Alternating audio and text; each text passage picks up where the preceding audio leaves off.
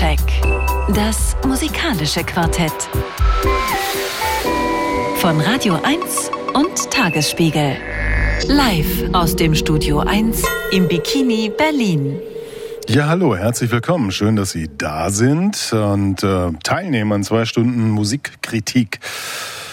Lange, lange machen wir das schon. Wahnsinn. Ich bin äh, immer ganz ergriffen, wenn ich zurückdenke an die Anfänge dieser Sendung und damals schon dabei war von unserem Medienpartner, dem Tagesspiegel. Nadine Lange, hallo, herzlich willkommen. Ja, guten Abend. Ich kann mich noch gerade so erinnern an die Anfänge.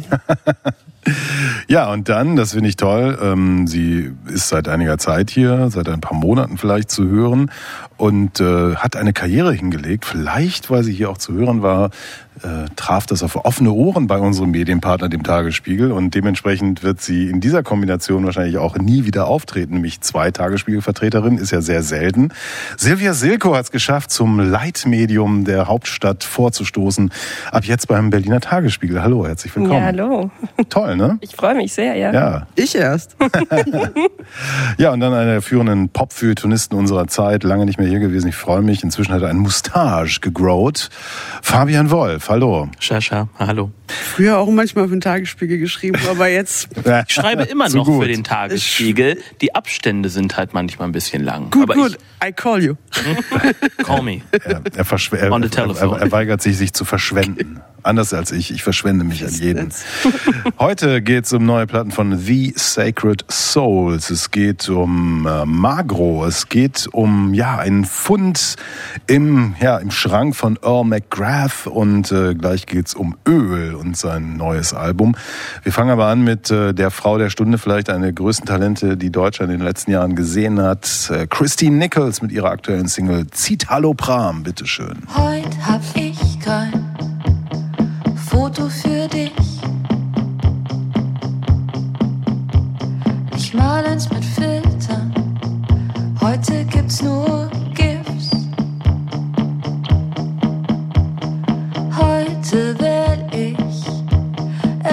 F7. Geht keiner ran,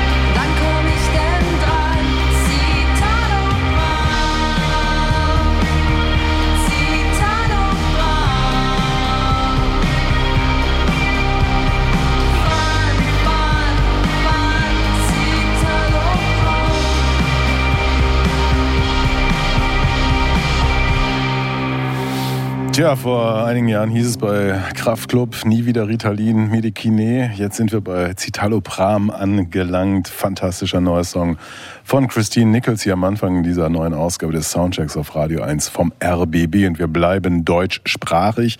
Anderes Land allerdings, es geht um die neue Platte von Öl. Keine Blumen heißt die. Bitteschön, Silvia Silko. Ja, Öl, ein Bandname, der mich ständig so ein bisschen mit ihm spielen lassen möchte. Äh, zum Beispiel geht runter wie Öl oder gut eingeölt. Und ähm, tatsächlich passen diese Aussagen ja ganz wunderbar zur Band. Ähm, man fühlt sich nicht wie unter Wasser, sondern eigentlich ein bisschen wie in reichhaltiges Öl getaucht. Ist alles ein bisschen geschmeidig und warm, umschlossen, bisschen entrückt, schwermütige Bewegungen, klebrig beim Denken.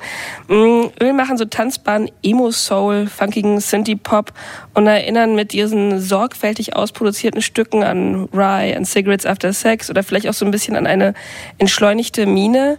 Mm, hinter Öl steckt, äh, steckte 2020 noch der Österreicher und Namensgeber Ariel Öl und der isländische Multi-Instrumentalist Hjörtur Hjörleifsson.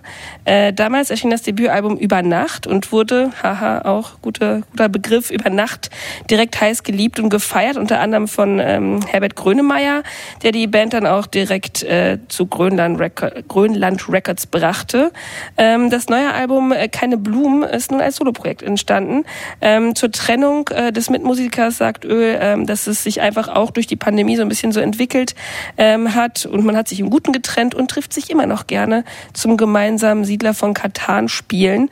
Ähm, es ist anzunehmen, dass da noch ein bisschen mehr passiert, denn äh, Jörleifson äh, ist auch äh, wieder in den Credits zu den neuen Songs mit äh, verzeichnet, also irgendwie ist er immer noch beteiligt, aber eben nicht mehr so wie früher.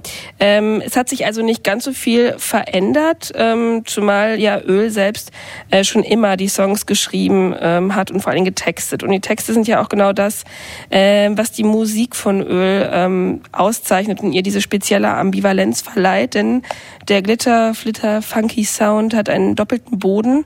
Ähm, in den Lyrics wird es auch mal ernst und vor allen Dingen lyrisch. Wir hören gleich äh, ein bisschen Goethe, ein bisschen Else Lasker Schüler, also so ein bisschen Zitate. Ähm, in Öls äh, Songs geht es um Männlichkeitsbilder, um Moralvorstellungen, viel um Vergänglichkeit und Abschied und zwar im Großen, ähm, wenn Öl zum Beispiel davon singt, dass die Welt nicht mehr heilen kann, aber auch im Kleinen, etwa in dem Stück, das wir gleich hören werden, in dem Öl die Geschichte einer sterbenden Angehörigen besingt, die am Ende ihres Lebens keine Blumen mehr haben möchte, also ihr Ende akzeptiert und findet, dass das mit dem Gestrüpp, das lohnt sich ja jetzt auch nicht mehr.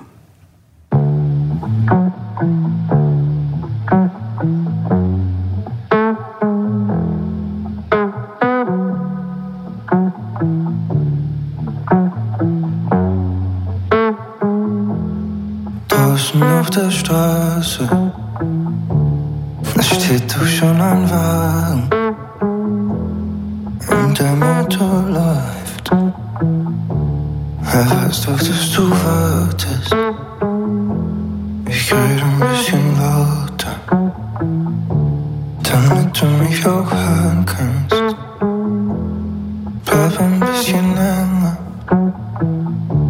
damit ich dich noch halte. Öl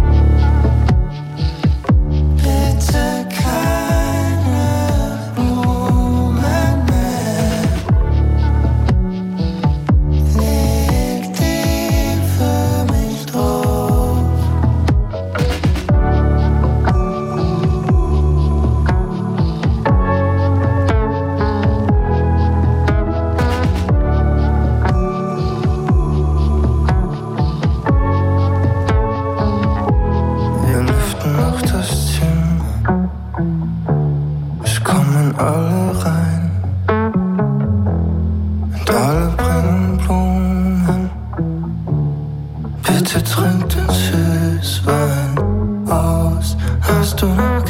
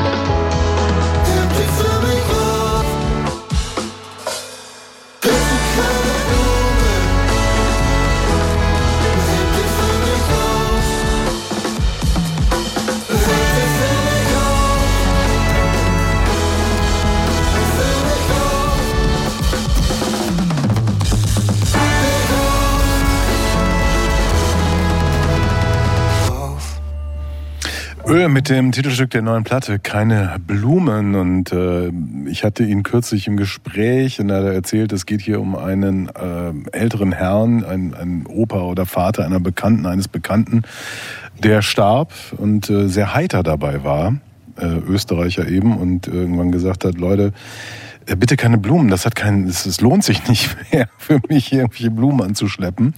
Das war wohl ein, ein, ein sehr heiteres Sterben, so, so das überhaupt sein kann. Und äh, umso interessanter finde ich, dass er hier so ein ja, darkes, melancholisches Stück draus macht, wie ja das alles ja mhm. äh, wienerisch stark und melancholisch ist. Und ich sag's vorab, mir äh, wahnsinnig gut gefällt. Mir auch. Also der Song ist, wie ich finde, der beste. Das ist ja auch der Titelsong. Er kommt ganz am Ende und haut einem nochmal so richtig die Füße weg. Ähm, ich äh, finde den sehr, sehr berührend und ähm, vor allen Dingen dieses Finale, wo der Schlagzeug dann nochmal so abgeht und diese Trompeten da reinkommen, äh, da muss ich irgendwie an Bonnie Ware denken, komischerweise. Wie ich überhaupt ähm, gar nicht an äh, Leute denken musste, so äh, die du jetzt vorhin genannt hast, sondern tatsächlich also an Bonnie Ware oder auch James Blake oder so, äh, solche Leute Leute, ähm, wo man auch irgendwie merkt, so, äh, dass das ist äh, jemand, der ähm, kann schon auch äh, so eine ganz eigene Soundwelt schaffen und äh, der schreibt es fort vom ersten Album eigentlich, ähm, aber äh, es ist, ist schon auch nochmal so eine so eine kleine Entwicklung zu sehen. Also wie er mit dem Gesang umgeht zum Beispiel, dass er den jetzt viel häufiger doppelt zum Beispiel, das das finde ich schon auch interessant. Da stehen so Sachen auf dem Album sich gegenüber, die ich äh, sehr gut finde und dann gegenüber Sachen, die ich gar nicht haben kann, also die ich ganz unausstehlich finde, so generell nicht nur auf dem Album, so als, sondern so als als Trend oder als kulturelle Konstante, also den den Sound, die Musik, so dass äh, sagen wir mal leicht ähm, ein bisschen Plastik im besten Sinne öligere, hahaha, gemachtere. Wir müssen äh, aufhören mit den Name Jokes, das ist verboten. ja, keine Namenswitze, ja. ähm, sagt Alexander Kluge. Ähm, äh, ne, dieses, dieses Bon Iverige, James Blakeige, jetzt wo du sagst, klickt das auch so bei mir, das höre ich auch total. Das mag ich sehr. Andererseits ähm, der Ethos oder die Haltung oder einfach der Inhalt, die Themen äh, der Songs finde ich, die finde ich ein bisschen, äh, finde ich ein bisschen belastend. Nicht belastend wegen der Melancholie, sondern weil es eben, du hast gesagt, die Männlichkeitsbilder, äh, weil es natürlich dann schon irgendwie äh, junger Mann arbeitet sich hart, das Leiden der Welt, dem, dem er irgendwie so den Finger halten kann. Äh, das finde ich ganz schwer. Das Genre älterer Verwandter stirbt und ich erinnere mich daran, dass Menschen ja sterblich sind, ist auch ganz unangenehm. So hat auch eine ganz unangenehme Geschichte so in der jüngeren Pop-Historie. So hat ja Arcade Fire angefangen. Ähm, das heißt, dass ich, ich, ich, ich hadere dann noch, weil es schön klingt und weil es andererseits natürlich auch schon super seifig und auch so ein bisschen fast schon am Rande von Schlager ist. Aber ich bin jetzt noch nicht, ich bin jetzt noch nicht entschieden. So. Da hast du aber recht, das ist, manchmal ist es fast zu süßlich. Also ähm, doch, doch, es, er hat so Momente, in denen er so angeschlagerestig ist, aber da, aber da kommt man drüber aber weg. Aber das ist doch genau der Punkt. Ich bin so dankbar, dass wir jetzt einen, einen äh, deutschsprachigen Popkünstler haben, der, der eben das kann. Also diese, da sind ja Tracks drauf, die, die grooven so dahin. Das ist so ein Elektropop, der total toll ist und ähm, der dann Sachen erzählt, die ich oft auch beim ersten Hören, dritten Hören gar nicht verstehe. Und ich habe ihn auch gefragt, ich habe ihm gesagt, wissen Sie, ich, ich, ich verstehe Sie nicht. Also jetzt im Sinne von, was, was, er sagte, ja, das ist auch, es soll so sein. Er nuschelt die Sachen teilweise so weg, weil er findet, die Texte sind zu schwer, als dass sie äh, beim ersten Mal verstanden werden sollten. Ähm, und dann erstmal so hört man so die Musik und irgendwann sickern so diese Texte ein und dann kommt das so zusammen. Und das ist, glaube ich, genau der Punkt. Also ich hatte nun vielleicht den Vorteil, euch gegenüber diese Platte sehr, sehr oft schon hören zu können und überhaupt, aber ich, ich bin wirklich begeistert von, von auch, auch der, dem, dem, dem Können, also dem Einsetzen von Dingen, von Klängen, von äh, dem Sound der Stimme etc. Also so ein, äh, so einer ist selten, sage ich mal. Was ich halt spannend finde, ist jetzt gerade dieses Gespräch darüber, ob es zu seifig ist, zu schwer. Und ich habe ein paar Rezensionen durchgelesen und überall wird äh, lobend erwähnt, dass es ja sogar geht mit deutscher Sprache. Also das ist die schwierigste Sprache, die er sich da jetzt, äh, mit der er da jetzt operiert und so. Und ich habe mich ein bisschen geärgert darüber, weil ich dann mich immer frage, so ja, also wir haben, klar, ne, so dieser, die, dieses, der Kommentar, ja, ein bisschen schlageresk, das kommt dann immer sofort als Vorwurf, als ähm, ja, Seitenhieb. Ähm, und ich finde, es gibt, also wir haben ganz zu Anfang Christy Nichols gehört, es gibt wahnsinnig viele sehr gute deutschsprachige MusikerInnen und das klingt nicht schlageresk und selbst wenn, das ist ja jetzt auch mittlerweile keine Beleidigung mehr. Ähm, und ich frage mich, ob man dasselbe sagen würde, wenn es halt eben nicht auf Deutsch wäre oder ob das direkt dann deshalb kommt. Ja, das hatte schon ein bisschen was mit der Musik zu tun in dem Fall. Also, also erstens ist es wienerisch. Ja. Ja, es ist nicht deutsch. Ja. Und das ist, glaube ich, auch ein Riesenvorteil. Ja, wer das zum Beispiel auch sehr gut gekonnt hat auf dem letzten Platz, das sind Bilderbuch. Also ähm, wo ja, äh, wo dieser Schlagerbuch auf, auch aufkam und wo ich auch den aber ganz haltlos fand. Und äh, ja, die, die kriegen das auch immer sehr gut auf die Kette. Ja, vielleicht hören wir noch mal eins. Ne?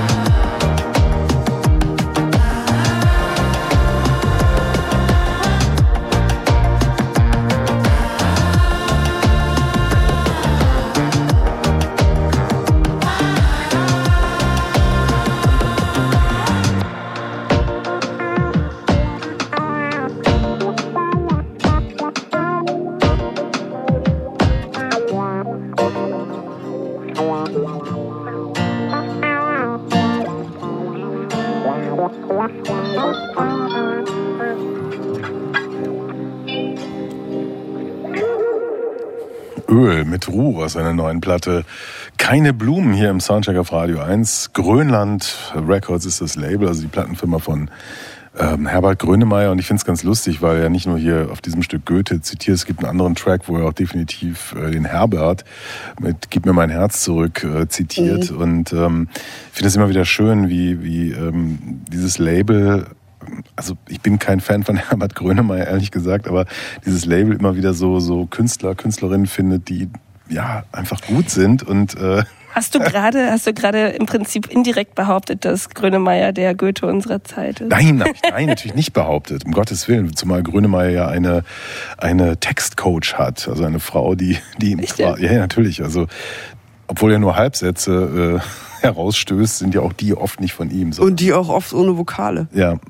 Aber er macht schon viel richtig. Also ich äh, mit Grönland, also Balbina ist ja sozusagen auch bei ihm und ähm, auch ja, klar, letztens eben, ja. hat er auch diese, hat er ja Mensch äh, von Balbina Ebo und Ace ähm, sozusagen remixen lassen. In dem Video steht er nur mal so kurz an der Seite und die haben das übernommen. Also ich, ich finde das gut, äh, wenn äh, älterer ja. weißer Mann äh, so so mal seinen Erfolg feiert. Ja. Hm? Ja. ja. Und von daher auch Öl ist auch eine gute Entscheidung. Ja, das passt einfach. Also das ist, ich, ich finde das sehr interessant. Also äh, Herbert ist ja ein Künstler, der glaube vieles Gutes will und manchmal ganz selten irgendwie auch was richtig Gutes schafft. Aber er, er hat diesen, er, ich meine, come on, der hat die Neubox gemacht, ne? Ja. Jetzt glaube ich nochmal in einer neuen äh, Version gekommen ist oder kommen wird, ich weiß gar nicht. Und also der weiß schon um, um Qualitäten, um Traditionen und, und der weiß um Texte, er selbst kriegt es dann halt nicht so hin. Er ist natürlich tausendmal erfolgreicher als die meisten anderen, die auf seinem Label sind, aber äh, das, das, das, das finde ich schon irgendwie äh, ziemlich interessant. Also das ist, wird langsam auch zu so einem Label, ähnlich wie Staatsakt, wo man sagen kann, ja, da, egal was da kommt, erstmal reinhören. Ja, weil auf dem Label. Mm, was mich an dieser Platte äh, nochmal ganz kurz zu Öl zurückzukommen ist, äh, was mich sehr erstaunt hat, ist, ähm, Öl hat sich ja vor kurzem, kann man sagen, geoutet, aber halt einfach erzählt in dem Podcast, dass er halt eben ähm, Autismus hat und äh, es, es gibt einen Satz in diesem Podcast, in dem er sagt, eigentlich interessiert interessieren ihn die Menschen um ihn herum eigentlich relativ wenig äh, und er kann auch Emotionen ja häufig, wenn man sie ihm nicht sagt, nicht so gut lesen und ähm, kriegt es aber trotzdem hin, so eine extrem emotionale Platte zu machen, was ich irgendwie einen schönen Kontrast finde. Ja, wo, der arbeitet aber auch, ich meine, die, die Tracks auf diesem Album sind zum, zur Hälfte etwa 2019 schon in der Entstehung gewesen. Also sein isländischer Partner war da auch noch beteiligt. Diese, diese Kombination von den beiden ist ja eh so ein, so ein Floating-Ding. Das ist ja kein Duo gewesen, sondern die haben irgendwie zusammen gearbeitet. Jeder hat sein eigenes Ding verfolgt. Und der hat mir gesagt, also bei mir ist es so, dass Texte sind so, ich, ich rolle einen, einen Ball im Schnee, also ein Schneeball, der wird immer größer, immer größer. Und dann, äh, dann gucke ich, was ich dann damit mache. So.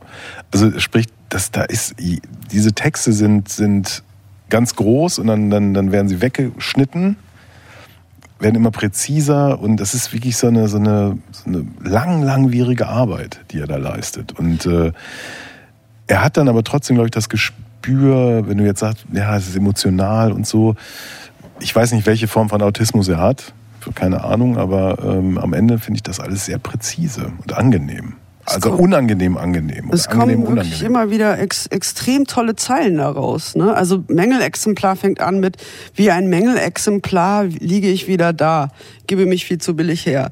Also unfassbar. Oder auch dieses Lied äh, Satt werden, wo es äh, schon wieder nichts im Kühlschrank als das Licht. So, davon, ja. davon können wir, werden wir nicht sagen. Ey, das ist das ist, was du gesagt hast, so verdichtet und ähm, extrem präzise. Eigentlich klingt es fast ein bisschen banal, aber wie ein Mängelexemplar liege ich wieder da. Ich finde es total sehr anschaulich und und er hat im Übrigen auch ein Gefühl für Hooks, ne? Also manchmal im Refrain geht das plötzlich sowas von ins Ohr. Das muss man auch ähm, schätzen, finde ich. Also doch, da ist sehr viel drin in dieser Platte.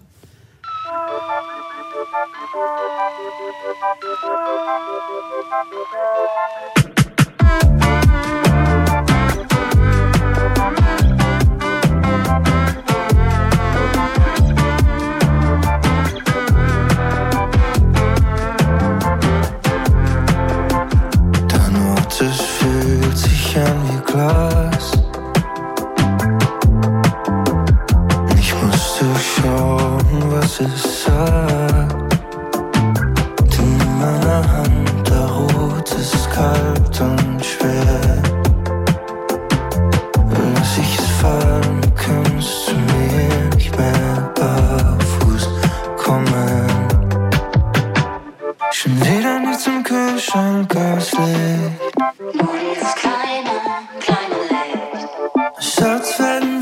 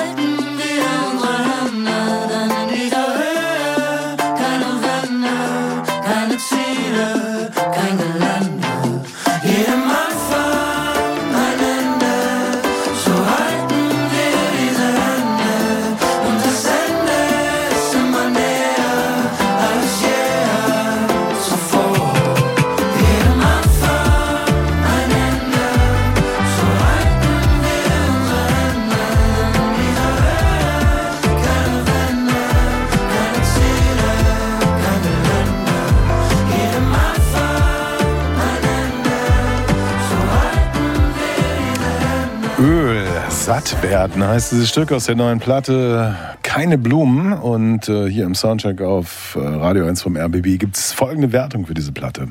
Hit, Hit, Hit. Geht in Ordnung. Fabian Wolf gab das geht in Ordnung. Das tut mir auch leid. Das darf auch bitte nicht als Kritik am Album verstanden werden. Aber ich muss natürlich auch irgendwie, wenn es um was geht, dann trotzdem auch authentisch bleiben. Und ähm, just not feeling it.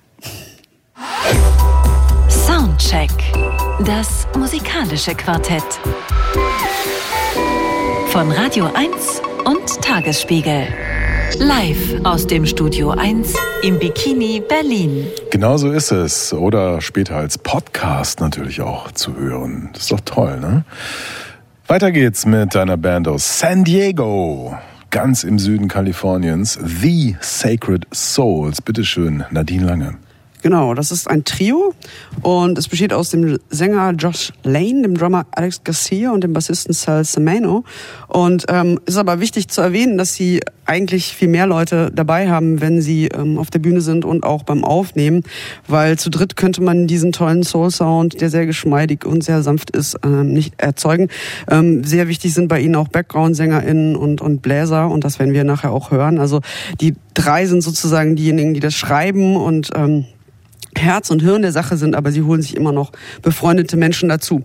Und gegründet haben sie sich 2019 ähm, und äh, hatten direkt Glück. Bei einem ihrer allerersten Auftritte war ein prominenter Gast im Publikum, nämlich Gabe Roth von den Deptown Records, ähm, dem Label, das uns so schöne Platten ähm, beschert hat, äh, viele, viele Jahre lang von Sharon Jones oder auch von ähm, Charles Bradley, leider nicht mehr unter uns beide, Antiballas, Budos Band, Men and, Street Band, also alle, eine ganz große ähm, äh, Groove und Soul ähm, der Deptone Records, da passen die Sacred Souls äh, sehr gut rein, fand Gabe Roth und hat die dann auch gleich ähm, von der Stelle weg sozusagen engagiert und meinte, kommt in mein Studio ähm, in Riverside, Kalifornien, also der hatte auch noch ein eigenes Studio dort und ähm, hat es dann mit ihnen aufgenommen, hat ihnen Vertrag gegeben und äh, alles schön natürlich acht Spur analog aufgenommen.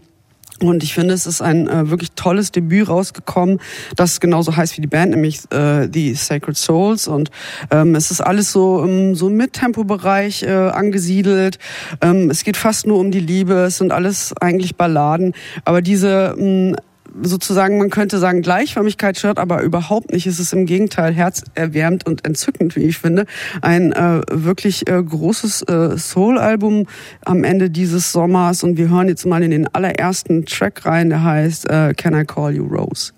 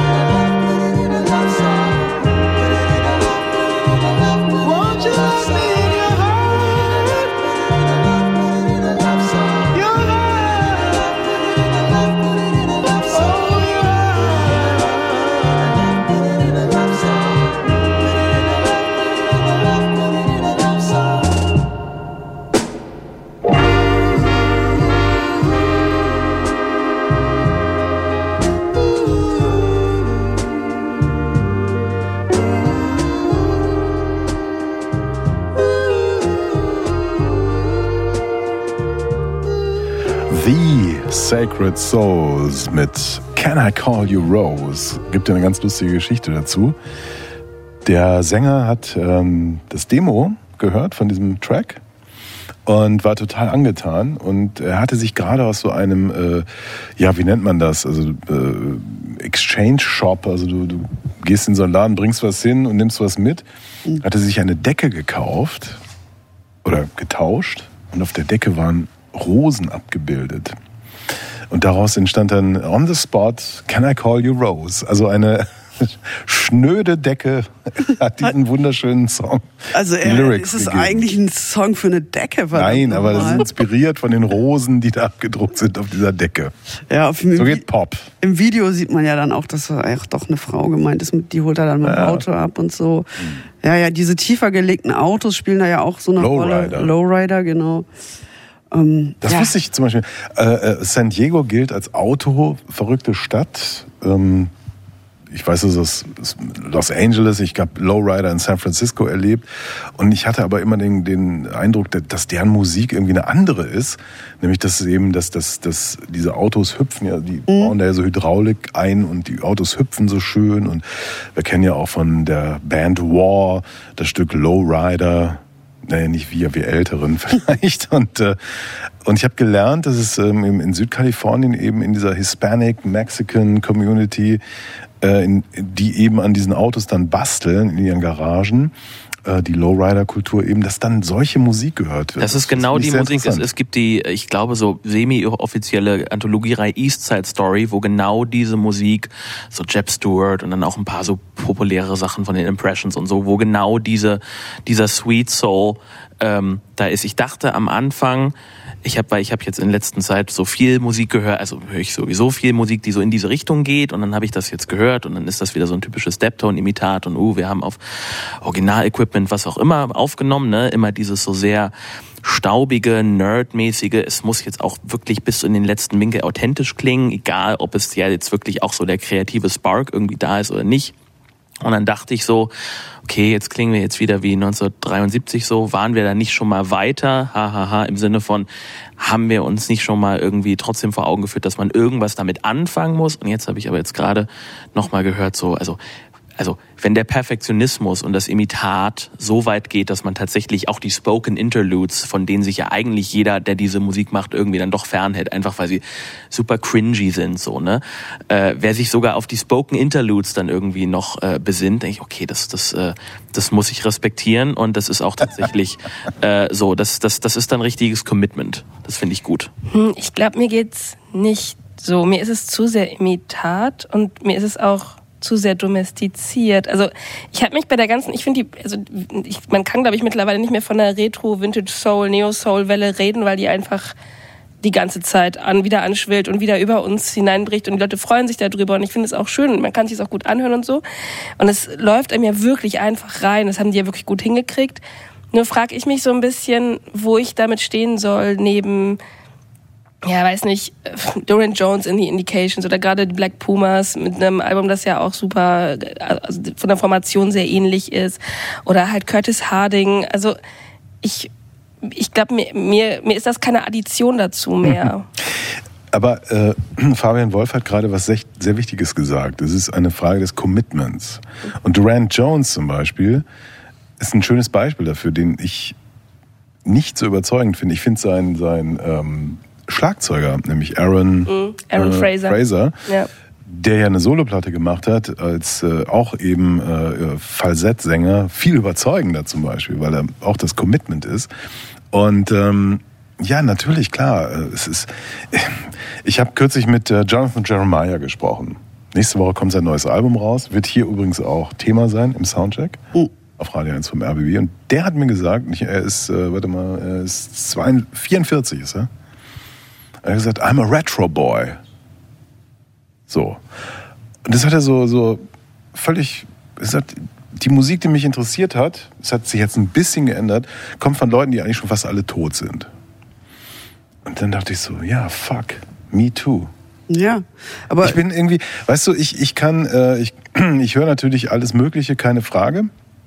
Hm, ich war total begeistert von dem neuen Danger Mouse Album. Äh, mit Black Thought. Es hat mich komplett mhm. weggeballert, weil es eben so ein, wirklich in dieser New School Tradition steht, der, der Golden Era. Äh, ich kann mit, mit aktuellen Hip-Hop-Sachen, ich kann das hören, aber ehrlich gesagt, ich kann damit nichts mehr anfangen. Es nervt mich, es geht mir auf die Senkel, es ist mir alles zu, zu geldorientiert und was weiß ich. Und jetzt höre ich das hier und ich denke so, fuck, ja, ich möchte auch in so einer Garage stehen. Vielleicht nicht unbedingt am Auto schrauben, weil ich das nicht kann, aber ich möchte die Musik hinten auflegen während die, die, die, die Josés und, und wie sie alle heißen, irgendwie den Lowrider pimpen. Finde ich geil. Genau. So. Dann ähm. haben wir doch mal Week for Your Love. Da pimpen wir noch mal ein bisschen den Lowrider. yeah.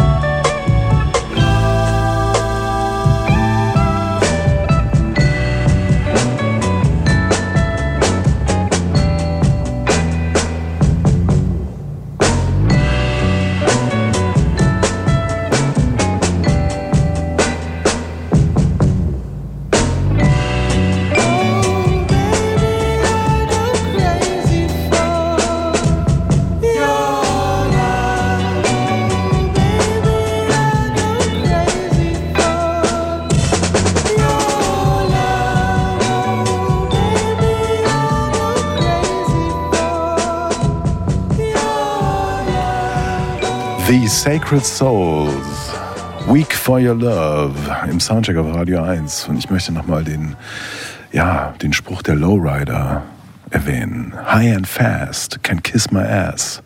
Low and slow is the way to go. Mir ist gerade äh, ein Vergleich eingefallen vor, ich hätte jetzt fast gesagt vor ein paar Jahren, aber es ist jetzt auch schon wieder 15 Jahre her. Hat doch Tarantino äh, diese Grindhouse-Kopie äh, gemacht, Death Proof. Und da haben mhm. sich damals super viele Leute aufgeregt. Death Proof, da passiert in den ersten 10 Minuten was und 80 Minuten Gerede und dann ist am Ende wieder Verfolgungsjagd und dazwischen ist ja so langweilig. So. Weil diese ganzen Grindhouse-Streifen halt so, so aufgebaut waren. So. Kickt am Anfang, dann gar nichts, weil wir müssen ja Geld sparen und dann hat man fürs Finale noch ein bisschen Geld übrig und dann kickt's wieder. So. Das ist halt, da ist, das ist ein Produkt, da ist das Imitat, die Kopie von so einem vermeintlich äh, geehrten Erbe so gut, dass quasi auch die Fehler und Mängel und, und, ja, und Makel quasi mitkopiert werden. Und ähm, du hast ja gerade gesagt, ähm, dass das so ein bisschen domestiziert klingt. Ich habe mich jetzt gefragt, okay, wie funktioniert das eigentlich live? Weil diese Alben damals live, also es gibt super viele Studioversionen, die tatsächlich auch, also so, keine Ahnung, so Tyrone Davis oder Lenny Williams oder so Zeug, also von damals, die tatsächlich auch so domestiziert, irgendwie so zurückhaltend, also nicht laid back, sondern so, wir gehen jetzt nicht aufs Ganze und dann hört man sich die irgendwie Live-Aufnahmen, keine Ahnung, bei Midnight Special oder so an und dann blutet da jemand wirklich so zehn Minuten in so einem Power Jam irgendwie sich das Herz aus so ne? Und äh, das die die Live Version die die Studio Version ist so ein bisschen steril dazu. Und ich dachte okay vielleicht ist das jetzt auch einfach quasi genau die Energie die sie jetzt eben auch kopiert haben. So die Studio Version die ist so laid back ne? Wir wir achten darauf dass alles gut sitzt. Und ähm, der Falsett ist jetzt auch schon so ein bisschen painful, aber wir gehen jetzt auch nicht zu weit, so, ne? Wir, wir singen uns jetzt nicht alles aus der Seele, wir spielen uns jetzt auch nicht alles aus der Seele. Jetzt kommt eben nicht der große Breakdown.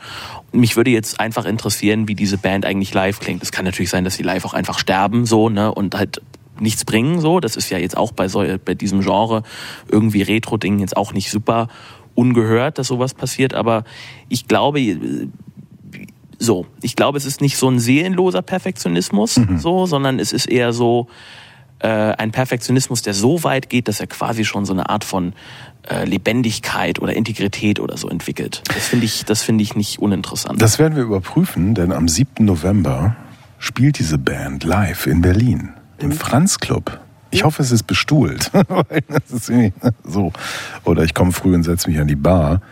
Aber ähm, das werden wir überprüfen. Ich bin gespannt. Auf jeden Fall. Also ich würde gerne noch mal eine Sache sagen, die ich immer gerne sage, weil äh, die, in diesen Gelegenheiten, wenn wieder dieses Ding aufkommt, ja, es ist, äh, kopiert was und so weiter. Das ist halt das Genre. Ich verstehe irgendwie immer das Argument nicht. Bei einer Rockplatte sagen wir doch auch nicht, äh, ja, es kann jetzt nicht noch eine geben oder bei, bei Rap. Das ist, das sind einfach Sachen, die, äh, die sind halt, das ist halt das Genre. Gut, aber das, das Genre ist ja jetzt nicht irgendwie 1979 eingeschlafen und seitdem hat sich ja. nichts mehr getan. Und es, wenn du jetzt ein Rockalbum hättest, das sagst, wir klingen jetzt übrigens genau wie, keine Ahnung, Grandfather Punk Railroad oder so. Es klingen also doch so viele Bands irgendwie wie Black Keys zum Beispiel. wie alle möglichen anderen.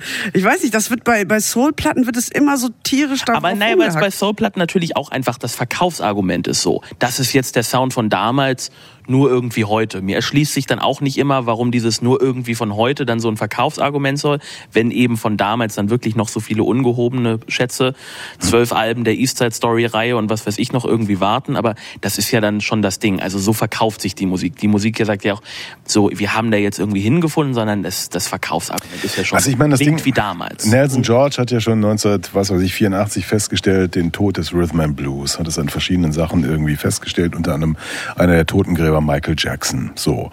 Ähm, klar, wir, wir wissen genau, dass dieser Sound lange, lange Jahre nicht so existiert hat weil Studio, hm. Technologie, äh, Anforderungen auch natürlich hörbar zu werden in einer Welt, die so und so und so und so klingt. Dein Rock-Argument gehe ich völlig mit, Nadine, keine Frage. Wir haben gerade ein, ein Post-Punk-Revival ohne Ende und alle sind begeistert von diesen äh, ganzen Platten, die da kommen, von welchen Bands auch immer.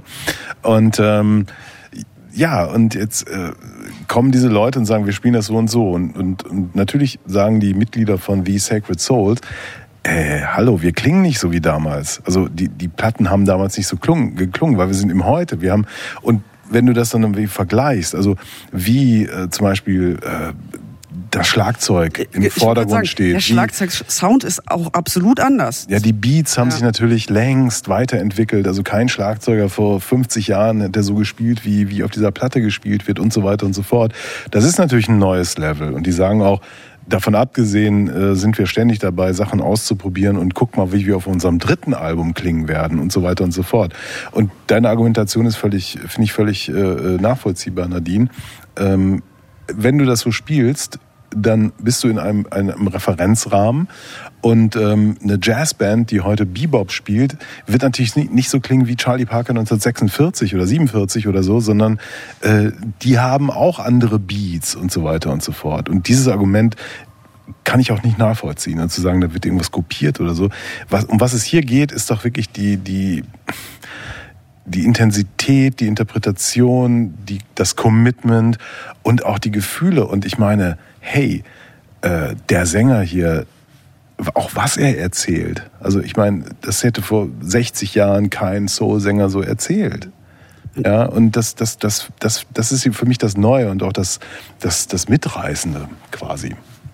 Und er ist einfach ein irrsinniger Sänger. Also und wenn er, wenn, also wenn er ins Falsett geht, ist äh, ich mir, ich sehe da schon, wie er sich sein Herz aufreißt.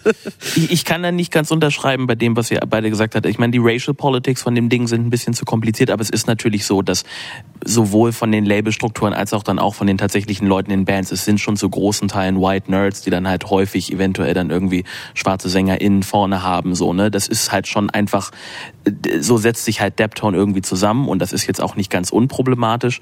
Ähm, und es ist schon, also ich kenne durch, also es gibt schon Musik, die auch schon so klingt. Und ich meine, es ist jetzt schon mal was anderes und da bin ich jetzt auch kein großer Fan oder so, ne? Aber wenn man jetzt so ein Album, dieses Album oder alles so aus dieser De Deptone-Richtung neben sowas legt wie, keine Ahnung, töte mich nicht deswegen, aber Michael Kiwanuka oder sowas, ne? Da hört man schon, dass nicht, dass das ne, kein Quali, keine qualitative Bewertung, aber das eine nimmt irgendwie schon was anderes auf und das andere und ist schon irgendwie im in einer anderen Zeit verhaftet und das andere, vielleicht ist das dann einfach Gabe Roth im Hintergrund, der dann irgendwie sagt, ja, aber es muss schon irgendwie schon irgendwie rauschen und knistern. Das aber ist Moment, schon, das also, ist schon ja. Teil davon. Aber man, man sollte jetzt schon vielleicht erwähnen, dass das äh, keine weiße Band ist. Ich weiß, ich weiß, deswegen habe ich ja Äh, gerade gesagt, ja. Ne? aber grundsätzlich so. Deswegen sage ich complicated. Total.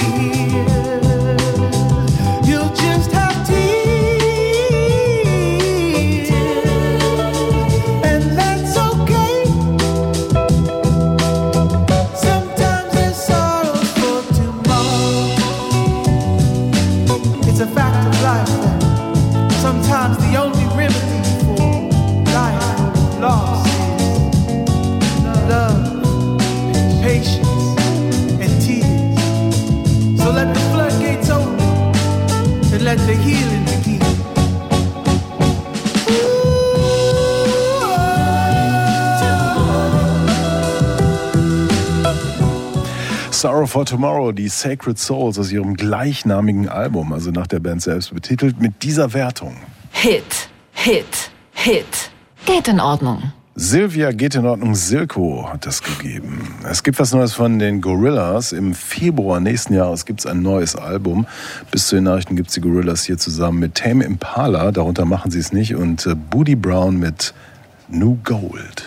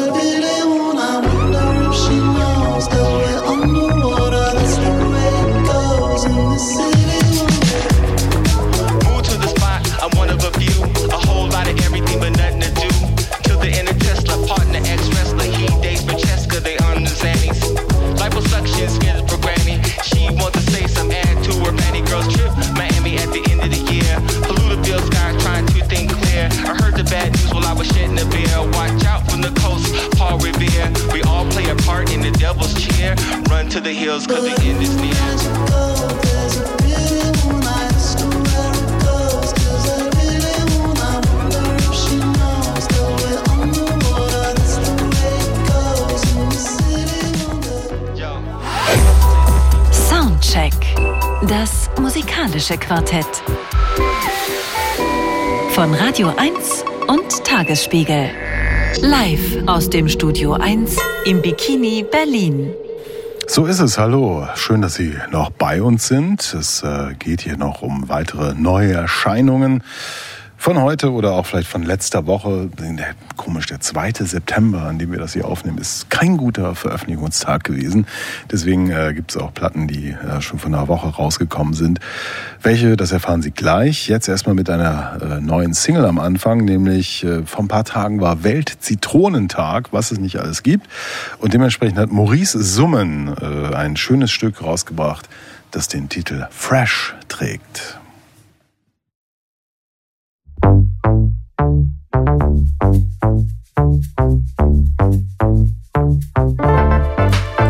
wir wischen den Salat. Ich rühr die. Senf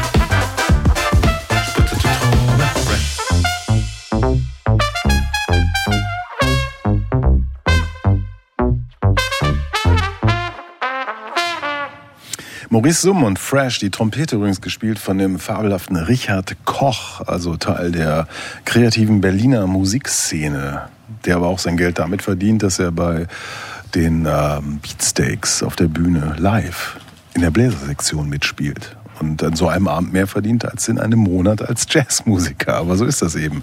Was uns zur nächsten Platte bringt hier im Soundcheck auf Radio 1 vom RBB mit Nadine Lange, Silvia Silko, Fabian Wolf und äh, ich vergesse mal meinen Namen zu sagen, deswegen bin ich auch nicht berühmt. Äh, Andreas Müller ist mein Name. Sehr einprägsam. Und da sind wir bei Magro. Das ist ein Typ, der hat ähm, Jazz studiert, Schlagzeuger, Produzent, lebt in Berlin inzwischen und ist einer dieser Typen, die ähm, ja diese ganze Idee von, von Jazz völlig neu irgendwie interpretieren. Sprich, wir haben da Material, damit gehen wir um und gucken mal, was damit passiert. Und im Studio oder zu Hause am Rechner wird das alles neu organisiert. Der hat eine Platte gemacht, Trippin, und äh, gleich auch einen Preis bekommen äh, vom Deutschen Jazzpreis, nämlich Debütalbum des Jahres. Und der beschäftigt sich mit einem, ja, einem Phänomen, das für viele Menschen eher schmerzhaft konnotiert ist, nämlich Fusion Jazz. Also es ist ja eher so eine, ein Irrweg der 70er Jahre, eine kaum erträgliche Musik, so die allgemeine Haltung, aber es war ja nicht alles schlecht. Also wenn man sich manche Sachen von George Duke zum Beispiel anhört oder so, dann, dann findet man da auch durchaus schöne Sachen. Und vor allen Dingen hat es ja die West Coast-Szene in Los Angeles äh, mit Flying Lotus und solchen Leuten wahnsinnig beflügelt. Thundercat äh, hat äh, Platten gemacht, die hochgelobt wurden. Also diese ganze Szene da um äh, das Label von Flying Lotus äh, ist international sehr äh, angesagt.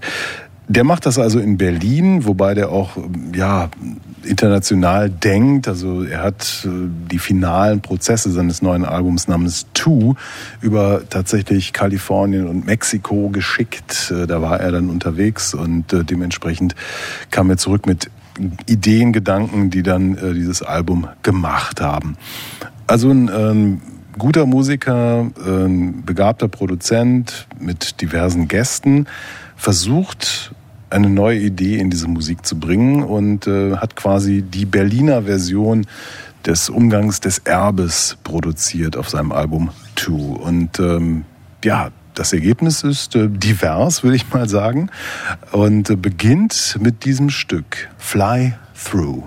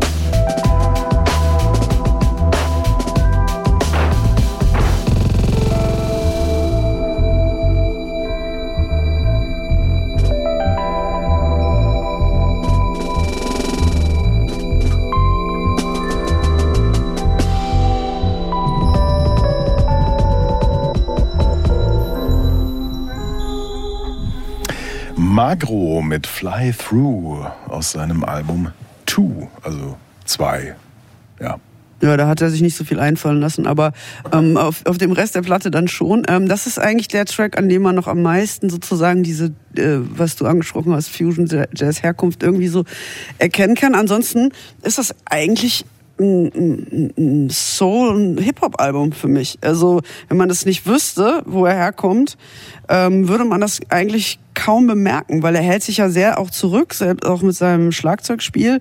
Ähm, er hat sehr viele Gäste, ähm, Sängerinnen, Rapper ähm, dabei und das ist ähm, eigentlich ein, ähm, ein astreines ähm, R&B, Soul, Hip-Hop-Album.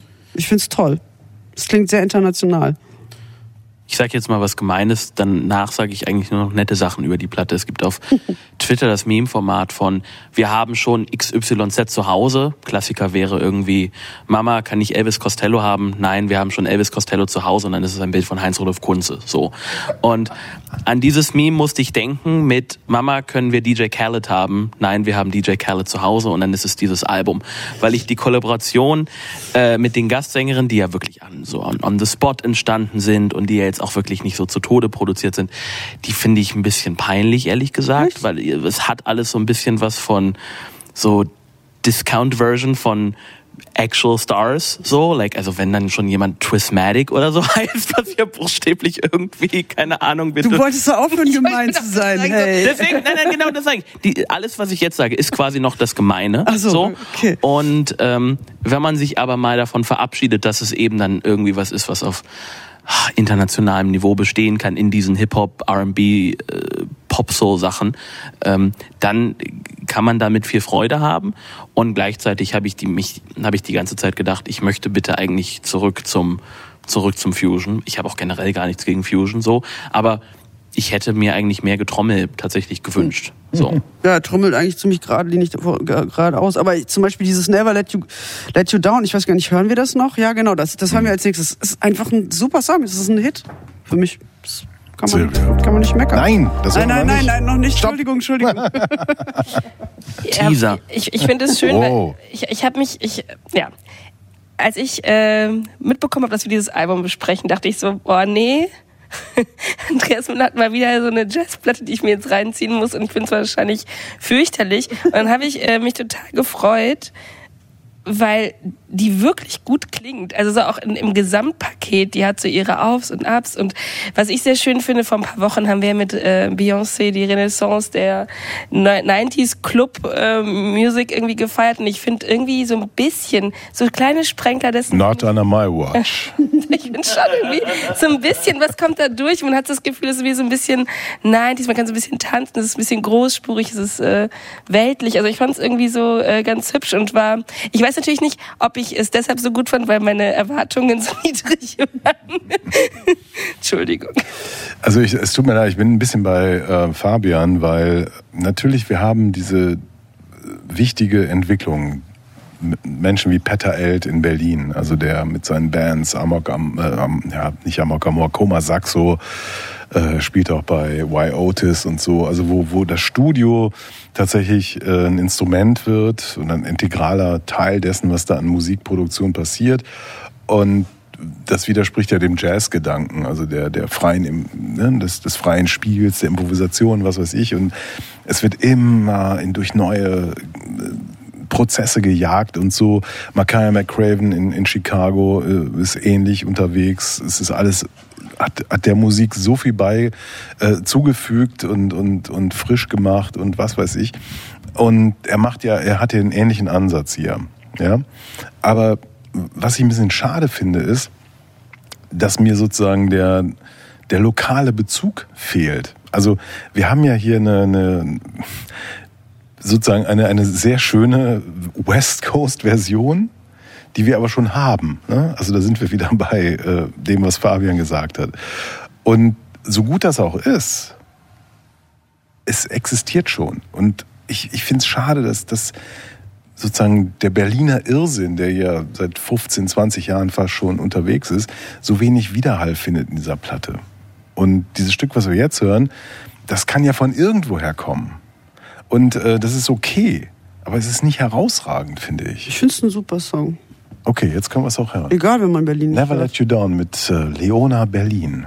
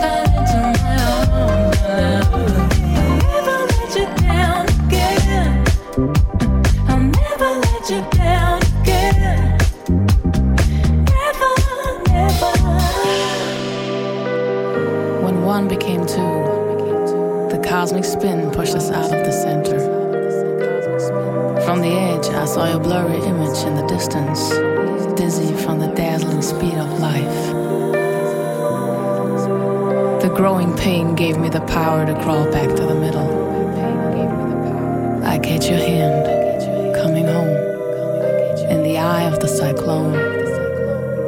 As a million times before, finding equilibrium. Ja, Never Let You Down, Margot zusammen mit Lona Berlin aus seiner Platte Two. Also ich fand da, äh, hat irgendwie so dran gedacht, so Casanova haben früher manchmal so in diese Richtung was gemacht. Von daher ist es auch doch vielleicht wieder so ein bisschen was, was an, an was Berlinerisches anknüpft. Und ja, bis auf dieses Spoken Word Auto finde ich es einen, einen total überzeugenden, sofort in die Beine gehenden Track. Ist egal, wenn es das schon gibt. ich tanze trotzdem. Ja, sehe ich auch. so. Ich fand diesen, die, gerade dieses Stück, äh, ich habe mir ja so ein Live-Video angeguckt, auch dazu, das äh, fetzt noch mal ein bisschen mehr, um es mal äh, flapsig auszudrücken, aber ich fand es schon, ist ein guter Song. Ich musste an das, ich musste an das Hörspiel Top Hit leicht gemacht äh, denken von Paul Plumper nach The KLF, wo es darum geht, dass jemand die KLF-Regeln äh, anwendet, um einen Top Hit zu schreiben. Und am Ende kommt tatsächlich ein Song raus, der so klingt, äh, sagen wir mal im Guten wie im Schlechten. So, ne? Also da wird, den wird jetzt niemand hören, denken, oh, das sind jetzt aber wirklich tatsächlich neue, äh, ein neuer Kosmos, der da erkundet wird. aber andererseits auch sagen, oh ja, vertraute Klänge von früher, reich mir die Hand, alter Freund, alte Freundin. Ähm, abermals finde ich okay so, ähm, bleibt vielleicht ein bisschen unter, unter den Möglichkeiten und hinter den Möglichkeiten zurück. Ja. Weil ich, aber ich habe, also, ne, weil er möchte ja auch in dieses Hip-Hop-Ding gehen und so. Aber ist halt und, und hat er diesen diesen Nah-Sound-alike so ein bisschen an der einen Stelle. Ich habe halt gedacht, was wenn er irgendwie dieses äh, dieses dieses Trommel Craziness Fusion Potenzial nutz, nutzen würde, um tatsächlich so richtig krasse vorwärtsdenkende irgendwie Rap Beats halt zu bauen und nicht dieses irgendwie, das ist ja jetzt hier noch nicht mal irgendwie Jazz Metaz oder so, sondern das ist ja irgendwie so ne so ein bisschen so so hin, ein bisschen ne ein bisschen plätschernd. Ähm, das dann vielleicht auf äh, Three oder so. Hm. Aber soll das soll das anbiedern, also so versucht sich jemand anzubiedern und deswegen nicht total auszurasten? Ich glaube, der wollte einfach nur nicht das gleiche nochmal machen, was er schon gemacht hat auf der Platte davor. Also und äh, das ist jetzt, ich glaube, die nächste wird wieder ganz anders. Also von daher ist es wahrscheinlich eher so eine Durchgangsstation. Mhm. Ich glaube, ihm hat das einfach gefallen, auch mit Leuten. Ich meine, im, das die Platte davor ist ja komplett am Laptop entstanden im Prinzip und die ist jetzt ja mit Leuten im Studio entstanden. Die haben was zusammen gemacht und dann ist das ist wahrscheinlich auch der Einfluss von den anderen einfach, äh, denen er da mehr Raum gegeben hat es gibt ja Tracks auf diesem Album, die so ein bisschen sind wie das erste Stück, was wir gehört haben. Und die, die finde ich echt gut. Also da kann man sagen, ja, das hat Weltniveau, mhm. ja, wie wir früher, wir DDR-Bürger gesagt haben. Und ähm, auch da ist dann natürlich die Frage, okay, aber äh, das wird ja gerade irgendwie auch von anderen Leuten irgendwie gemacht, die mm, mm, mm und so. Aber trotzdem, da habe ich so das Gefühl, da ist, das ist schon so ein bisschen mehr broken als, als, als das, was an der, an der Westküste der USA entsteht. Ne? Das, das finde ich richtig gut. Ähm, ein, ein Track wie dieser und auch der nächste, den wir hören, da sind so Sachen, wo ich so denke, Magro, was hat das eigentlich mit dir zu tun? Also was, was da werden, da werden so, so Versatzstücke benutzt. Ähm, in, in, wir hören gleich Why, äh, wo es um Politiker geht und, und, und Pipapo. Natürlich, klar kann man sagen, ja, der richtet sich eh an ein internationales Publikum oder so. Aber das ist mir ähm, auf so eine komische Weise zu, pff, zu einfach. Weißt du, da werden so, so, so Schubladen aufgemacht, so Register gezogen und ähm, das möchte ich dann, wenn, wenn, wenn, man, wenn man so will, wirklich lieber im, im Anführungsstrichen Original hören. Ja, er, er, er tippt mal dies und mal jenes. Also die Platte ist ja schon sehr fragmentarisch. Ne? Also sie hat keinen so richtigen Flow. Ähm, da, ja, da, er probiert mal den einen Stil, den anderen. Ja, also das stört mich auch, muss ich sagen. Obwohl einzelne Tracks toll sind. Das Y ist auch irgendwie quatschig. Da, das ist so, so, so da, da, das ist so eine kleine, so ein Versuch von so einer Rockbridge drin und dann hinten wird wieder gerappt. Also da, das holpert extrem, das Stück. Ja. Ich habe Robert Glasper sehr schätzen gelernt beim Hören. What? Oh, wow. No. Du wolltest nichts Gemeines mehr sagen, ey. Das ist echt nicht ich wollte, ich, ich, wollte ich, aber auch gerade fragen, wann geht's eigentlich los mit dem Netten? Ich habe ich hab, ich hab gelogen. okay, ich kann eine... Äh, ich, Falsche Fährte. Einer meiner Lieblingsplattenläden in Berlin ist ja Soul Trade. In, Meine auch. In der Sanderstraße in Neukölln. Und ähm, ich bin dort regelmäßig und dann war eine junge Dame, sehr junge Dame, und die fragte nach Robert Glasper. So. Du stehst aber nicht hinter der. Nein, ich stehe nicht. Ich stehe. Ich bin beobachtender Teilnehmer. Und ähm, die äh, gefragte Platte war gerade nicht da, aber egal. Ich dachte so, okay, das mag der, also, wie mein guter Freund Don Walls zu mir sagte, dass Robert Glasper für viele junge Menschen der Einstieg ist in the real thing. So.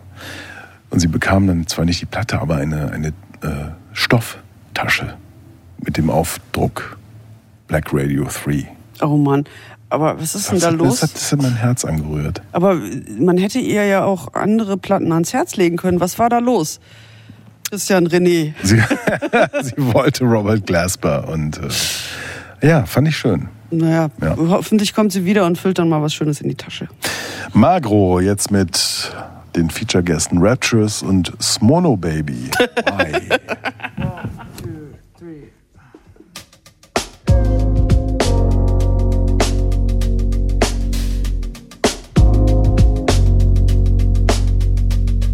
Uh, can I holler at you for a second?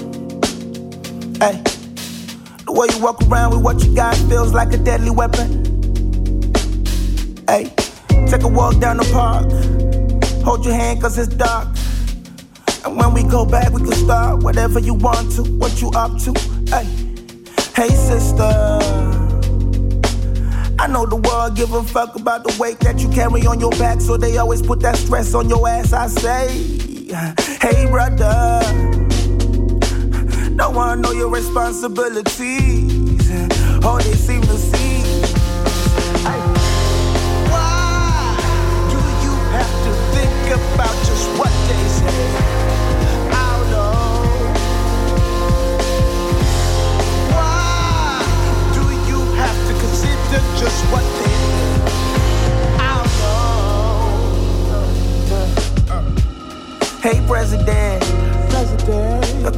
Your constituency need your help.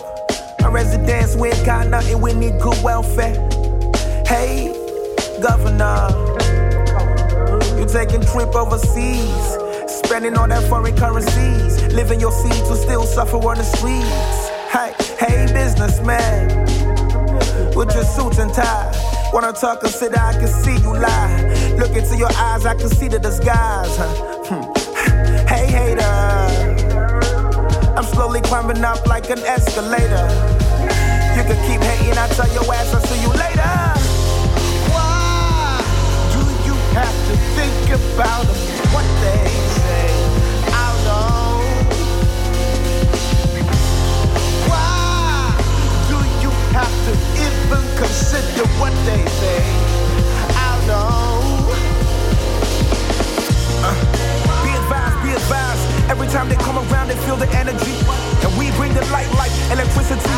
I represent the people who cannot be here with me. Huh? I'm speaking for my forefathers buried on the ground. They told me to come out here with a sound so profound. I could go back down to my heritage. I put on this pain and they asking why I speak with rage. Who got out the rubble? We got out the rubble. I came with a flex, now they asking about my tempo. Don't ask about momentum. Big bitches with no pencil. I got no time to be gentle. You gotta listen, you gotta listen. Adolescence, we've been suffering since. Now look at us working for some sense. Things don't make no sense. We want some dollar bills, they want some dollar bills. We just wanna feel how it feels. So let us live, let us live, let us be outside, let us breathe, let us see air, let us be clear, let us be fair. If we dare.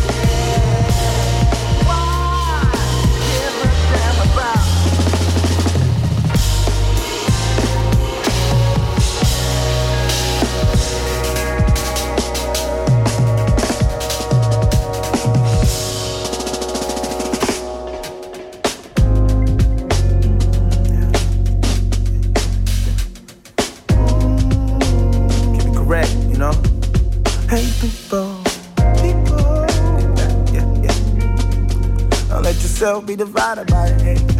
Check yourself if you worry about respect. Yeah. Hey, people. People. We all we got. Don't let yourself be divided by the hate. Don't let yourself be divided by the hate. Apollo, solo, Magro. Keep it pushing. Keep it pushing, ja. Margot zusammen mit Rapturous und Mono Baby. Why? Aus der Platte 2. Und das ist die Wertung. Geht in Ordnung, geht in Ordnung, geht in Ordnung, geht in Ordnung. Ja. Why? Soundcheck. Das musikalische Quartett. Von Radio 1 und Tagesspiegel. Live aus dem Studio 1 im Bikini Berlin.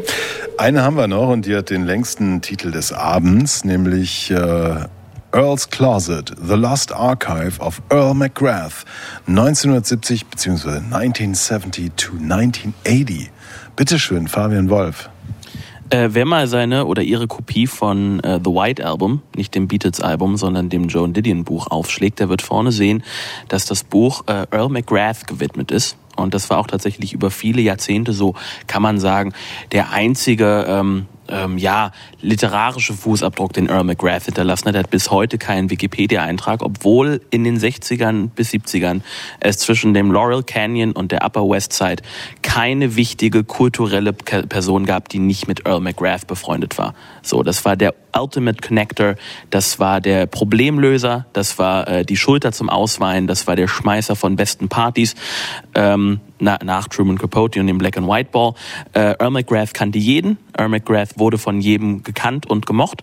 Und Earl McGrath hat nach so Cultural Gadfly-Jahren in den 70ern als äh, ja, A&R gearbeitet für sein eigenes Label bei Atlantic und dann als äh, Leiter des äh, Labels der Rolling Stones und hat in dieser Funktion viele Demos bekommen. Demos von zukünftigen großen Stars wie Hall Oates, von äh, verschrobenen Legenden wie Terry Allen und auch natürlich von jede Menge No-Hit-Wonders, aus denen nie was geworden ist. Und äh, nach seinem Tod, er war dann noch ein paar Jahrzehnte Galerist, ähm, hat äh, der Journalist äh, Joe Hagan, der Earl McGrath interviewt hat für seine Jan Wenner-Biografie, äh, in seinem Nachlass vom inzwischen verstorbenen Earl McGrath das entdeckt, was so eine bestimmte Art von Musikfreak so als Lebenstraum hat, das zu entdecken, nämlich einen wirklich ungehobenen Schatz, nämlich diese 200 äh, Demos äh, aus Earl McGrath A&R-Zeit und hat sich durch diese Demos langsam gehört und hat aus diesen 200 Demos 22 ausgewählt und eben das verlorene Archiv aus äh, Earls Schrank, Earls Closet, Earls Closet kompiliert, ähm, das zusammen so eine Art von geheimer Geschichte der 70er, der Musik 70er, der amerikanischen Musik 70er erzählt. Viel Softrock, viel Folkrock, aber immer mal wieder so äh, Proto-Yard-Rock, Proto mal ein bisschen Funk. Am Ende landen wir sogar über Jim Carroll und David Johansen beim Punk. Äh, und so sind alle Trends abgedeckt, mal durch Stars, mal durch Leute, aus denen nie was geworden ist, äh, zusammengehalten von so einem ganz merkwürdigen Spirit, der vielleicht der Geist der 70er ist. Die 70er waren ja ein sehr niedergeschlagenes, low, dishonest Decade, äh, Jahrzehnt. Und ähm, aus dieser Musik, die unfassbar gut hörbar ist, wie ich finde, wunderschönes, spricht dieser Geist in vielen widersprüchlichen äh, Versionen. Auch aus einer merkwürdigen äh, ja, Philly Soul äh, Demo von Hall Oates ganz am Anfang, als sie im Grunde noch wie Smokey Robinson klingen wollten.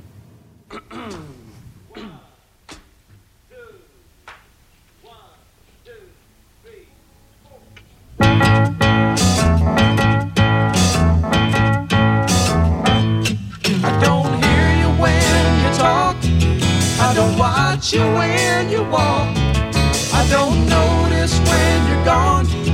I won't let you leave me on.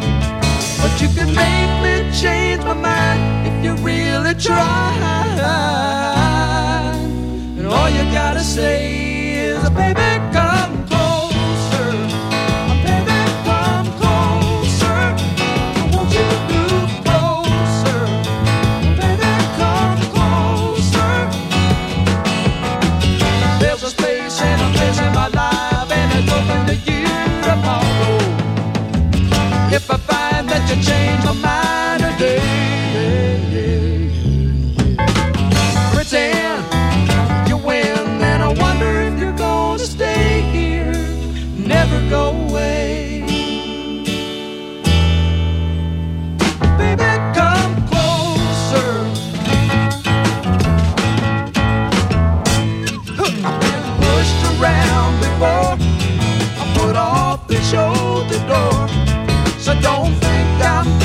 shy. Now you know the reason why. But you could make me change my mind if you really tried. And all you gotta say is, baby,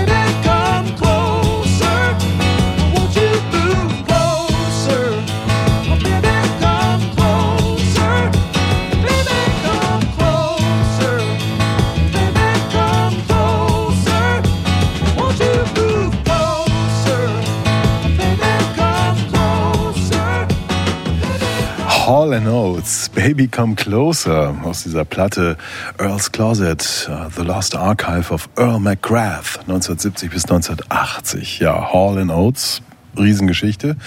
Äh, hätten auf Clean Records erscheinen sollen. Übrigens äh, Blurb für Clean Records. Every man should have a clean record.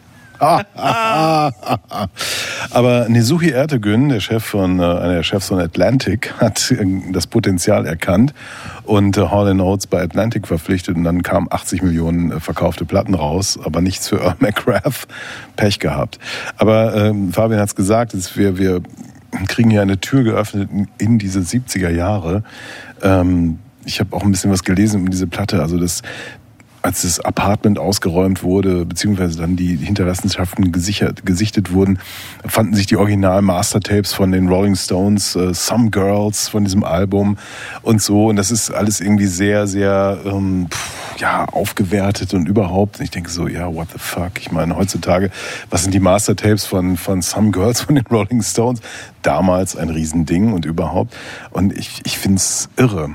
Ich finde ich find irre, in was für eine ja, in, in, in was für eine Kiste wir da gucken mit dieser Platte. Wir reden ja den ganzen Abend über Alben, die klingen möchten wie, die zurück möchten wollen. Und das hier ist wirklich so passend zu den 70ern wirklich the rawest, most uncut shit, den man sich halt vorstellen kann. So, ne? Also das ist der Sound, zu dem so viele und da, oder anders gesagt, das sind die Sounds, weil wir haben eben nämlich neben nicht diesem Folk, Philly Soul haben wir eben noch so Yard Rock Antügen, wir haben so Outlaw Country, wir haben von allem so ein bisschen und das ist eben der das ist eben der Sound, wo alle irgendwie in den letzten Jahren gerade ähm, immer mal wieder hinwollen, der wirklich, ja, so, wir treten durch diese Tür und äh, sind in diesem, sind in diesem Königreich, so, sind in diesem Schlaraffenland. Ja, er hat sich da auch ganz schön durchgearbeitet. Also ich glaube, äh, wir, wir hören jetzt natürlich die, die besten von den, von den Sachen, aber es war wohl auch ziemlich viel Schrott dabei. Ne? Also ich habe irgendwo gelesen, er hat, hat dann gesagt, ja, es waren noch so, so viele James Taylor und Joni, Joni Mitchells Wannabes und ähm, die dann halt auch versucht haben zu klingen wie und es aber nicht so auf die Kette gekriegt haben. Von daher, ähm, die Arbeit von Hagen kann man nicht hoch genug schätzen, weil er hat da wirklich äh, einige tolle Sachen ausgegraben und ähm, man will diesen Typen auf jeden Fall dann irgendwie kennenlernen. Man hat ja das Gefühl, man ist irgendwie in seinem Haus, in seiner Welt und, und denkt so, ah, Wahnsinn, äh, was, was hatte der für ein Leben, wen kannte der alles und so. Und Angelica Houston hat wohl über ihn gesagt, um, ähm, he was the glue that kept a lot of, of people together. Und ähm, wie, wie groß die, diese ähm, Menschenmenge, die er da ver verbunden hat, war, zeigt diese Platte halt auch.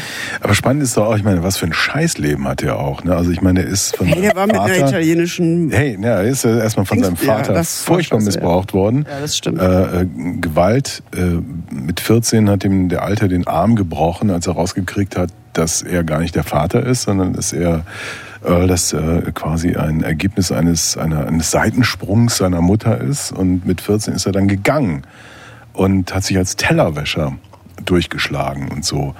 Und wir leben in einer Zeit, äh, Ende der 50er, Anfang der 60er, als Pop quasi als, als Monster entsteht. Ne? Also kurz vor der großen Pop-Revolution.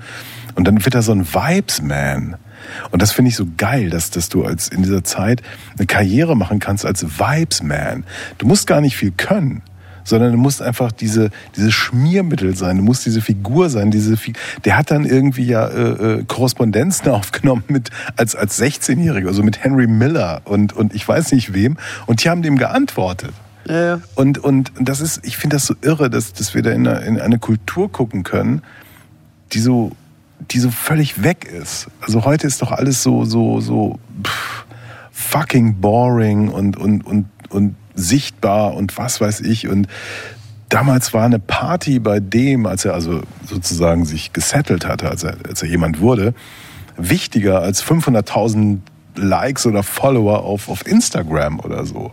Das finde ich so toll. Das ist halt noch ein Moment, wo wirklich alle möglichen Formen von Kultur, Hochkultur, Counterculture, Subkultur halt nochmal so zusammenkommen und wo man ja wirklich ne, auf so einer Party von Earl McGrath neben dem äh, you know, zugedruckten äh, Factory Star von Andy Warhol, keine Ahnung, irgendwie wenigstens die Tochter von einem US-Senator, wenn nicht vielleicht sogar den Senator selbst irgendwie begegnen kann. So, ne?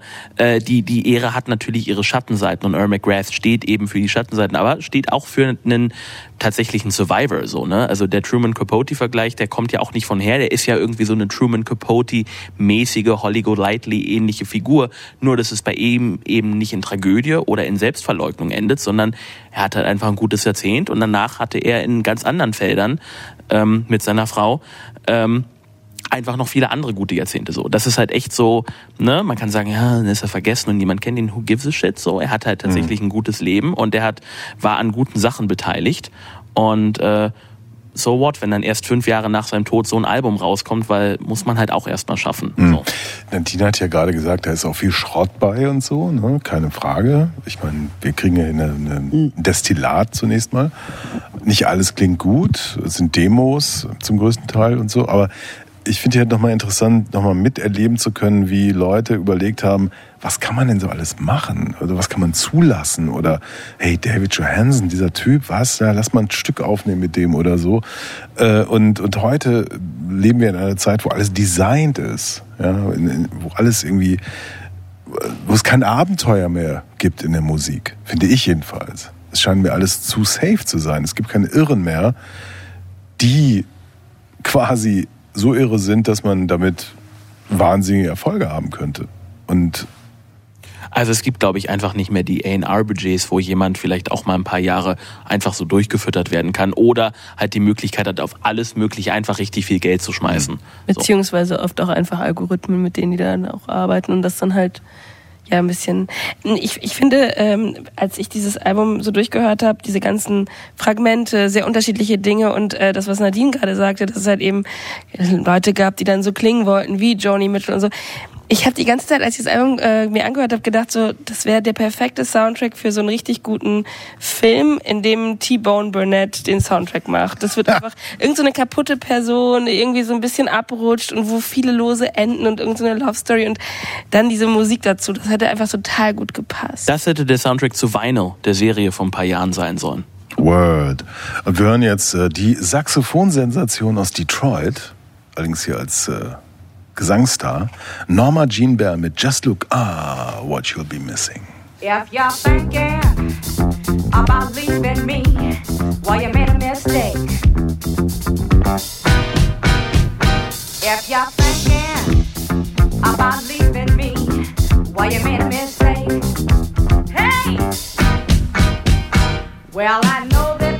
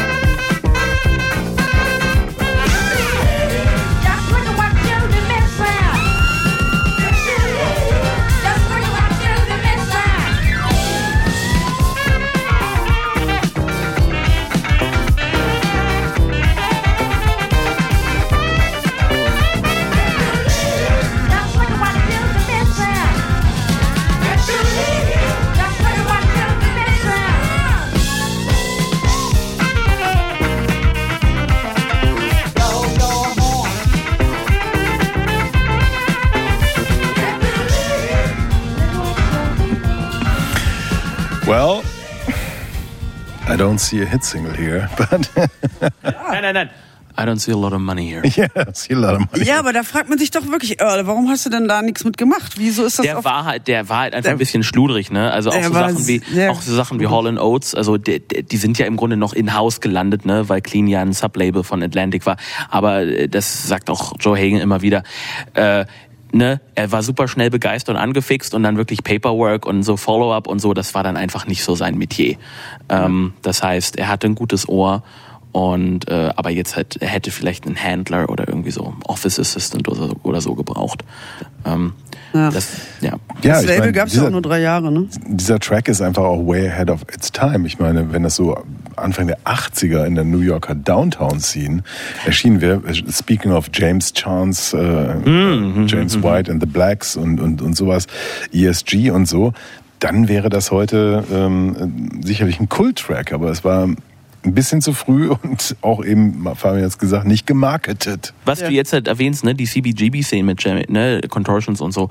Ähm, das Album ist ja so vage chronologisch wirklich aufgebaut und fängt so quasi in Kalifornien an, weil da halt Clean Records eher so äh, ihr Business Purview hatte, weil das natürlich Anfang der 70er irgendwie ein großer Markt war und Post James Taylor und irgendwie ne, dieses diese ganze Explosion, Laurie Canyon Sound und so.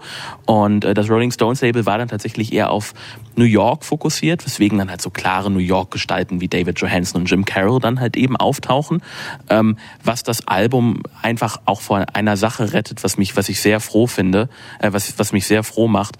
Also ich sehe so die 70er Musikgeschichte, das ist ja so die Geschichte so vor richtig, erst kommt die Depression, weil die 60er vorbei sind, so, und dann kommt wirklich der kommerzielle Verrat, Sellout, ne, das, was so Almost Famous beschreibt, so, wirklich Rock wird zum Massenphänomen und die Ultimate Villains sind ja dann die Eagles, so, ne, die ja, also wirklich unfassbare Monster einfach waren. So, ne? Und auch diese Doku, die da irgendwie vor ein paar Jahren, die episch ihren Weg erzählt, ja, und wir hatten Träume, it's only rock and roll, but I like it. Also wirklich, weißt du, so, ich habe keine Ahnung, Dokus über das Politbüro unter Stalin gesehen mit weniger unsympathischen Leuten, so, ne? Also, und aber durch diesen Wechsel nach New York wird quasi, äh, wird quasi Earl McGrath davor gerettet, sich wirklich in diesen Moloch dann zu begeben. So. Und landet dann am Ende eben, so wie am Anfang, also Terry Allen und so, ne, das waren ja wirklich, da war ja wirklich kreativ was los, so, ne, ähm, und landet dann eben am Ende auch wieder bei, ja, Musik, die jetzt eben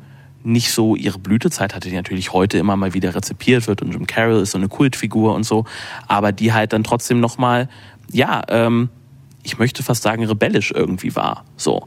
Aber gleichzeitig halt super hörbar und irgendwie freundlich. So. Das ist so ein, das ist so ein ähm, Attribut, das ich mit diesem Album halt assoziiere. Es ist tatsächlich wie so eine Art von so freundlicher, freundschaftlicher Begegnung, ohne halt jetzt irgendwie so falschen Kitsch oder Geschleime. Ich finde aber, da- dass äh, schon eine Sache aus den 70ern schon auch stark fehlt, das ist Disco einfach. Ähm, da- das, ist schon ein wichtiges Kapitel ähm, und auch natürlich der aufkommende Punk, das ist schon unterrepräsentiert. Für mich ist es schon sehr stark äh, geprägt von diesem äh, noch Post-Hippie, ein bisschen ähm, Laurel Ca- Canyon, ähm, Amerikaner ähm, Sound und das ist aber auch gerade sehr schön. Also da kann man so, so ein bisschen im offenen Verdeck rumfahren. Es hängt irgendwie so ein bisschen fest an irgendwas, ne? Das finde ich auch, ja. Äh.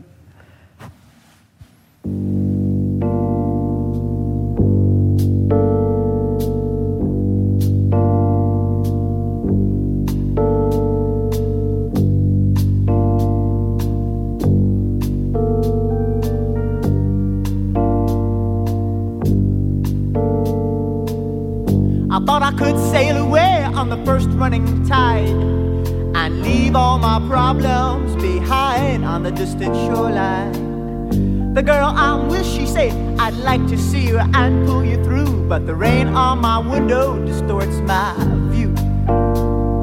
The rain on my window distorts my view.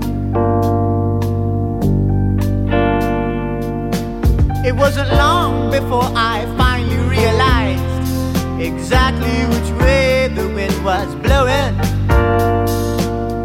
I swear to this day, well, that girl, she took me by surprise. She said, It's all in the knowing. To find out which way the wind was blowing.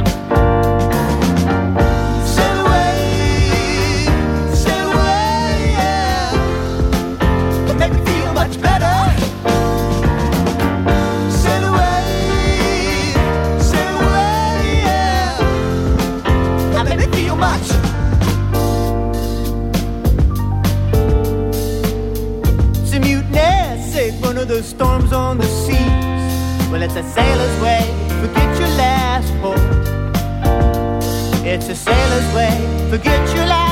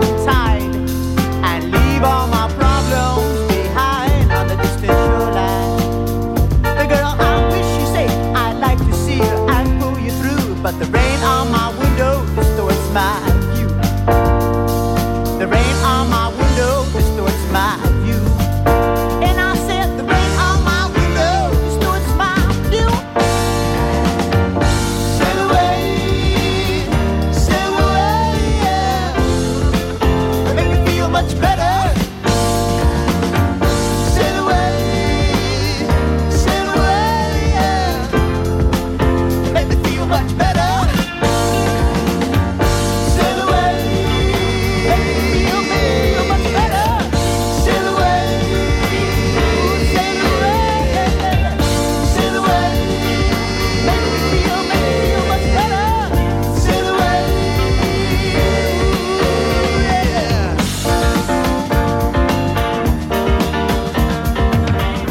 Jawbone, Sail Away aus dieser Platte, Earth's Closet, The Lost Archive of Earl McGrath, 1970 bis 1980. Und wie soll man sowas bewerten? Hit, Hit, Hit, Hit. Ja, so oder gar nicht, glaube ich. Ja, auf jeden Fall. Übrigens, dieser letzte Track, das war von einem, wo man nicht rausgefunden hat, äh, wer er ist, oder? Nee, nee, nee, nee. Der letzte Track, der ist tatsächlich äh, co-geritten von ähm, entweder Delbert oder Glenn, einer von Ah, den okay. Leuten, die den ersten Song. Das ist dann so eine wunderschöne, Ah, okay. äh, wunderschöne ich dachte, Klammer. das wäre der gewesen. Naja, jedenfalls von ein paar Leuten haben sie da auch ni- nicht rausgefunden, wer das war, ne? No Hit Wonders. Dankeschön, Genau. äh, Nadine Lange. Ja, sehr gern. Vielen Dank, Silvia Silko. Sehr gerne. Dankeschön, äh, Fabian Wolf. Dankeschön. Vielen Dank, Chris Hase, für die Technik heute Abend. Mein Name ist Andreas Müller. Und am Ende gibt es etwas, was mich erstmal ein bisschen irritiert hat, äh, weil äh, ich dachte so, darf man das? Denn Dr. John ist ja einer meiner Säulenheiligen, aber äh, Mattis Paco und Hugh Coleman haben sich äh, auf Night Trippin einiger Tracks von Dr. John angenommen. Und das machen sie richtig schön. Und hier ist Chaduki Du. Tschüss.